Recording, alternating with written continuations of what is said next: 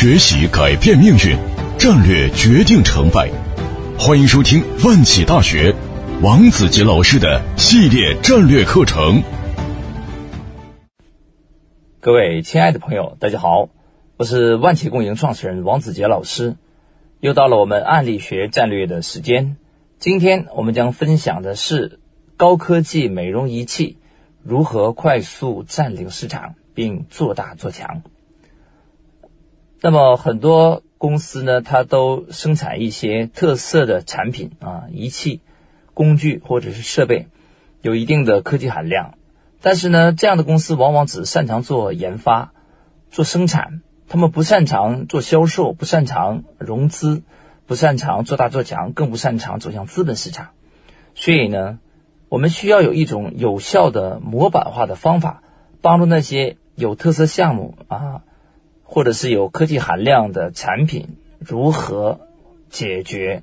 这个销售啊，做市场，同时解决融资一系列的做大做强的难题。因此，今天我们将通过这个案例，跟大家来分享啊这类的特色技术。或者是项目公司该如何去设计有效的战略？那么，首先我们来看一下项目的背景。某医疗设备公司啊，研制成功一种新型的激光美容仪器，它可以更高效、更安全的清除皮肤上边的色素啊、淡化色斑。啊，完全没有任何的红肿、疼痛等传统的激光技术的术后反应，所以这个产品呢是属于一种技术方面的升级换代产品。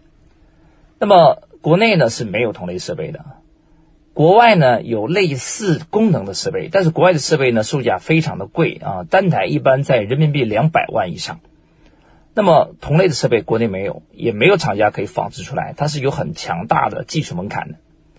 因此，这个医疗设备公司研制研制出来的这种激光美容仪器，在国内属于技术方面的首创，国际也是达到一流水平。而且，他们用一种特殊的技术实现的，生产成本可以远远低于国外同类的项目。那么，该设备目前刚刚生产出样机，还没有大批量的生产，同时呢，也没有开始在国内呢从事销售。这一个医疗设备公司的创始人呢，他缺乏大规模生产以及建设营销团队的资金，也没有这样的管理能力。他们更多的就是一个研发型团队啊。那么他目前为止啊，由于没有做过销售，也没有营销团队，所以他们最大担心是什么呢？就是如果这一开始就在国内来啊建团队销售，首先周期很长很慢，更重要的是，如果他销售很慢的话，一定会有国内同行买他的设备仿造他的技术。因为研发很难，但仿制很容易，所以仿制的同行他们就会有更低的价格跟着来抢占市场，啊，同类的行业在国内发生这种被仿制然后打价格战的案例实在是太多了，所以他目前就担心啊，别人仿制他打价格战怎么办？那么这是他目前的一个基本情况。此外呢，他还有一些资源，啊，他的朋友人脉圈中有很多都是做类似。项目的啊，比如说有人收购了多家整形医院，啊，有人一直在跟数千家高端美容院做光电美肤中心的电动店合作，啊，甚至他的朋友圈中有人专门搞投资的，但是呢，他不知道该用什么样方法把这些资源全部整合进来，同时还要解决以下几个问题啊，我们来看一下，他要设计全新的战略解决，第一，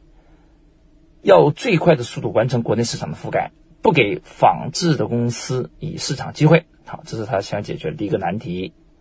第二，他希望靠整合的方式来做市场，而不需要自建营销团队，也不用自己搭建营销管道了。